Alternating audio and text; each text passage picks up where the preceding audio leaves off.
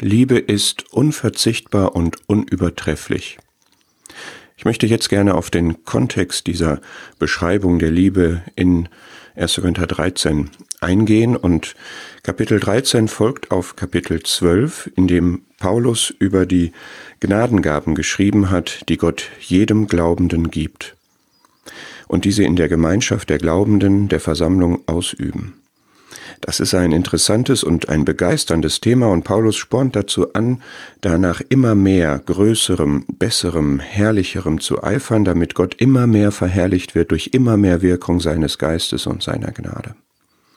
Aber im letzten Vers des Kapitels setzt er noch etwas obendrauf und er schreibt da, einen noch weit vortrefflicheren Weg zeige ich euch.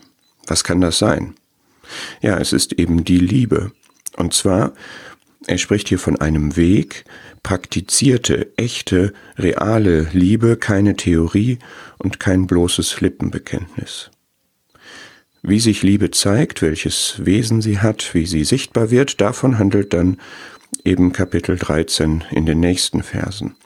Und er macht von Vers 1 bis 3 erstmal ganz klar, dass die Liebe nicht nur unübertrefflich ist, ein weit vortrefflicherer Weg ist, sondern dass sie unverzichtbar ist für alle, die ihre Gaben im Sinne von Kapitel 12 ausüben wollen. Er nimmt da drei Beispiele von Gnadengaben, nämlich das Reden, das Glauben und das Geben, und er steigert sie ins Maximale, also beschreibt die beste Ausübung dieser Gabe und sagt dann, das ist alles nichts ohne die Liebe. Das Reden ohne die Liebe ist nur nerviger Lärm. Das Glauben ohne die Liebe, da bin ich nichts.